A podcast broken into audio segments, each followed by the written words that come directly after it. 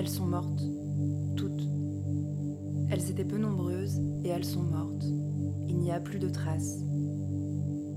Je les ai vues souvent sans plus faire partie de leur groupe, leur cercle, leur assemblée. D'autres les ont vues. Certains se souviennent, mais aucun ne sait ce qu'elles sont devenues. Je ne connais pas l'emplacement de leur tombe. Je ne sais pas s'il y a des corps qui pourrissent sous terre. Elles ont disparu. Je ne sais pas si j'ai la force d'écrire cette histoire. Si je meurs sans l'avoir racontée, c'est comme si elle n'avait pas existé.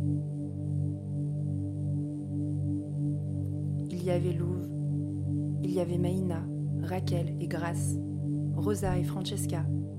Il y en avait d'autres. J'ai aimé Louve, plus que de raison, dès le début. Je l'observais. Elle était d'une beauté frappante et ne ressemblait à personne ne ressemblait à aucune de ces femmes que l'on trouve belles. Elle était d'une beauté sanguine, calme et féroce. Penser à elle me saisit au centre du corps et une coulée de plomb m'emplit. Puis vient la nausée, puissante, quand je pense à la suite. Il me faudra du temps. Parfois, je sens que je vais mourir. Je me sens mourir. Cela me prend une fois par jour au moins.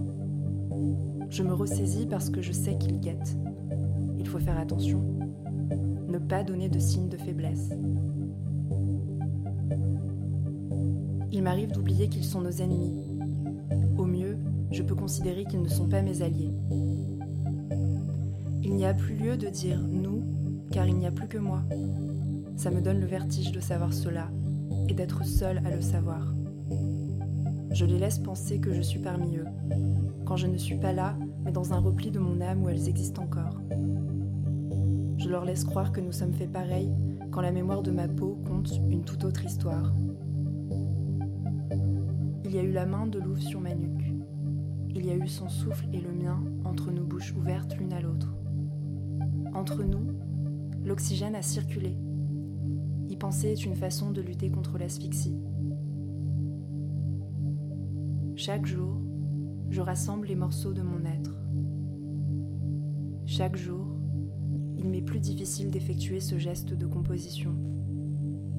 Il me semble que bientôt, je n'aurai plus la force, mais il y a cet enfant que j'ai voulu, que j'ai porté.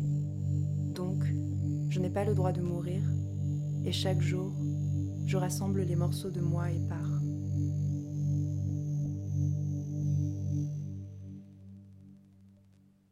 Extrait du roman Viendra le temps du feu de Wendy Delorme, parution mars 2021 dans la collection Sorcière des éditions Cambourakis.